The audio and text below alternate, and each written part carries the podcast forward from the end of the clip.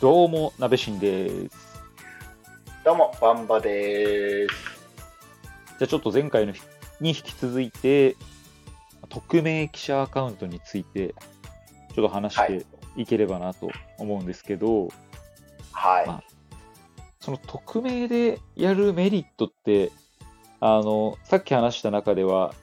まあ、やっぱりその自分たちの実際にいる会社の先輩とか上司とかには、あの、話せない悩みを、あの、吐露できるっていう風なところがあるっていう風に言ったんだけど、その他にもなんかあったりするもんなのかね？まあ、一番のメリットはやっぱ、さっき話したようにそこだと思うんだけれど、うん。まあ、話す、話せない悩みを共有できるっていうのは、やっぱりその、まあ、業界あるあるのその悩みっていうのはあるわけで、うんうんうんまあ、自分の書いてることがなかなかそのまま掲載せずにデスクになんかうまいこと直されちゃって、自分の意図とは違うように書いて、そのはいはい記事として出されてしまうみたいな。確かにねそれ。であるあるあるなので、あるある。まあ、そういうところを共有したいっていうのは一つあるよね。確かに。それって、実際に、まあ、リスクに直されるじゃん。で、いや、それ直されたの違うんだよなって思うけど、あれって、やっぱ言えないもの？上司に、直接は。まあ、言わないよね、普通に。確かに。言えないっていうか言わないんだよね。そう言うても会社員なので、うん。あ多分言える人は直接言ってるんだと思うよ。うんうんうん。だから、言えないタイプの人がまあ悪いわけじゃなくて、うん。その直接言えないけどな、こういうことってあるんだけど、なんかモヤモヤするなっていう人が匿名アカウントを作る、まあ、そもそもの動機になってるっていうこともあると思うんだよね。確かにね。まあ、いろいろ思うことはありますからね。自らの業界のことであり、まあ、自らの会社のことであり、自らの部署のことであり。そうなんですよ。そうね。そそれをまあ、会社の人に、まあ、直接見られるのもあれだし、まあ、わざわざ実名で立場も明かして、自分の会社の悪口言うっていうのもなんか、ね、暴露系みたいな感じで、ちょっと嫌嫌だしね。そうなんだよ、ね。匿名になることによって、なんかちょっとマイルドになる感じはあるよね。ある。あります。あるよねなんかあと、やっぱ実名だとさ、どうしても、すごい、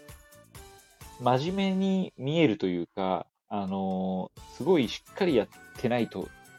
なんかいけない雰囲気が出るけど、なんか匿名だと、ゆるいのもありな感じになんない？あれ、なんなんだろうね？あ、実名の人ってやっぱ弱音は吐かないよね。そう、弱音吐かないじゃん、全然。多分、経営者の人とかが実名でやってたりとか、まあ、いろんなタイプの人たち、実名でやってる人たちいるけど、なんかどうしても、その中でも記者って結構バリバリ系みたいな感じで、なんかやるイメージだな。議員さんとかとなんかこう似たような感じのアカウントの運用方法というか、そうだね。うん決してこうなんか自分の弱みはさらさないみたいな。やっぱりその実名でやれる人っていうのは、やれるというかやってる人っていうのは、うん。あそれなりに自分自身で書いた記事を、まあ、PR したりする場でもあるわけですよ。そうだね。実名アカウントってうんいうのは。うん。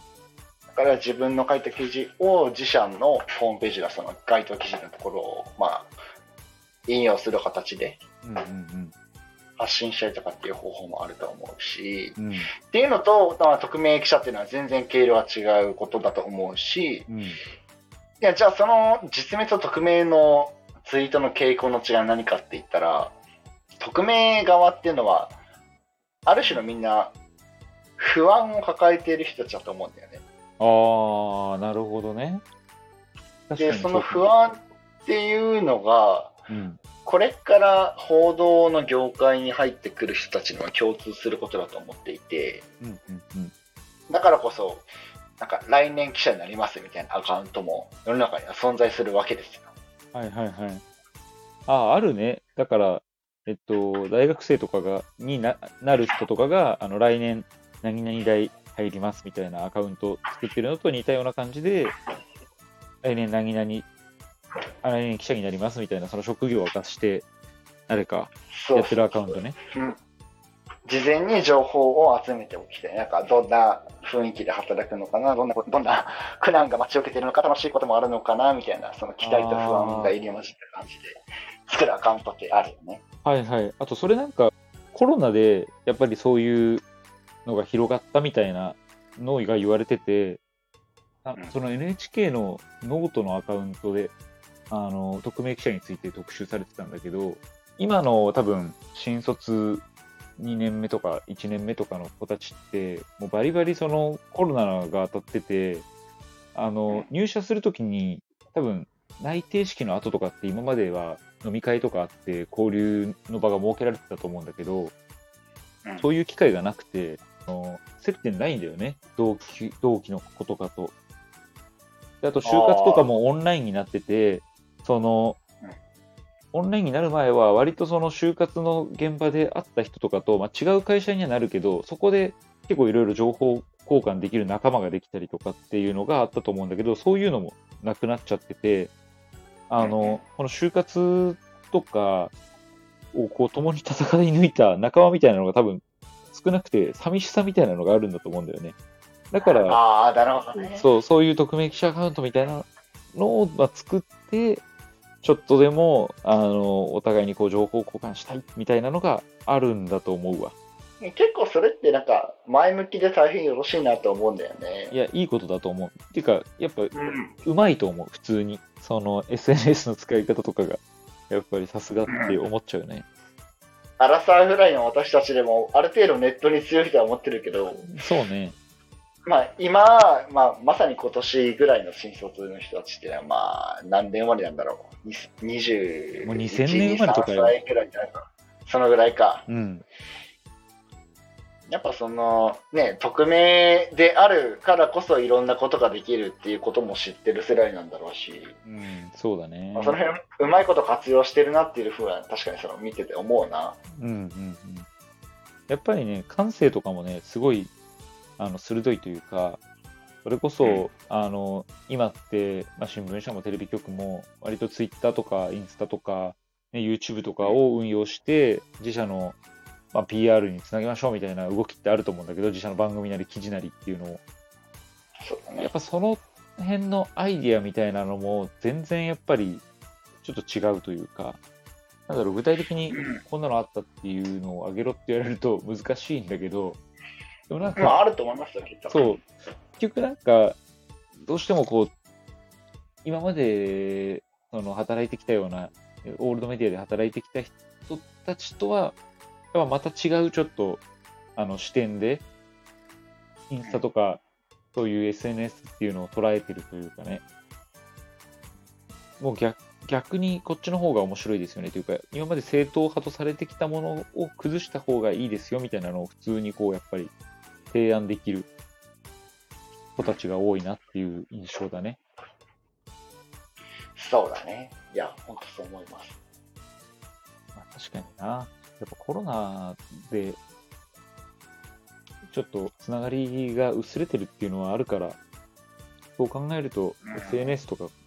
利用してバンバン、あの、匿名でもまあ、実名だとね、リスクがどうしてもつきまとうからあれだけど、うん。情報収集はしてもいいんじゃないかなと思いますね。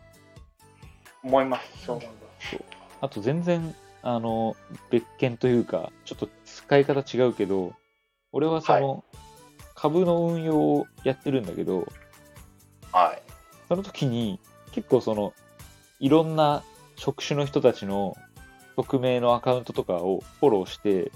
なんか例えばはいはい自動車産業の人とかフォローして、いやもう自動車は、あの、EV 化の波を受けて全然ダメだとかさ、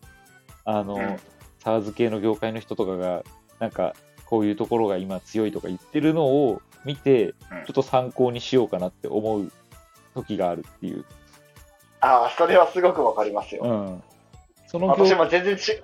うん、全然違う業界だけど、私はね、あの、まあ、いわゆる反社会勢力とかの取材をしてた時があって、はいはいはい。まあ、その、まあ、業界関わらず、その界隈の人たちが必ずこの人フォローしたいと方、しといた方が、うん。なんかいいよね、みたいなアカウントってあるじゃん。あるあるある。それをなんか自分の裏垢じゃないけど、うんうんうん。まあ、表向きには運用できないようなやつを、まあ、ステアカーみたいなの作って、フォローしといて、情報収集の手段に使うっていう使い方もあるよね。ああ。なるほどね。確かに。それはあったかも、俺も。やっぱり、取材対象になり得る人たちのアカウントみたいなのをフォローしといて、その人たちの動きを見るっていう。だから、あれだよね。取材してもらいたいと思ったら、割と SNS とかってこと細かに情報発信しといた方が結構いいよね。なんか、それた話になるけど。まあ、いわゆるその、なんか、フックっていうんだけど、まあ、うん取材のフックってその引っかかるところ、うんうんうん。これを単調に取材しようかってなるみたいな、そのフックっていうのがあるんですけど、あるよね。まあ、それが SNS 経由っていうのは、割とその、やっぱテレビ業界でよくあるんじゃないかな。ああ、それはあるかも。やっぱテレビ業界ってその動きが欲しいから、あ、この人、こういう動きしてんだな、みたいなのが見えると、すごい、あの、取材しやすいというか、こういうのこういうの、いつまたやりますかとかっていうのを聞きやすいし、あと、たまにそのスケジュールとかを定期的に発信してるようなアカウントとかだと、まあ、それをもとに、あこの日取材行けますかみたいなのをやりやすいから、ありがたいよね。やっぱ SNS ってこまめに更新してるほどやっぱ連絡の頻度もなんか連絡いっぺん取ってみたら連絡くれるんだろうなっていうことも想像しやすいので、確かに親近感湧く。うんまあ、広報広告的な意味でもなんか SNS こまめにやってるっていうのはマスコミ側から見たらなんかポジティブポイントではあるよね。うん、間違いないね。まあ、ちょっと時間が来ましたんで、この辺にしておきますか。じゃあ今回はこの辺で。はい、じゃあまた話しましょう。はい、また話しましょう。またねー。はーい。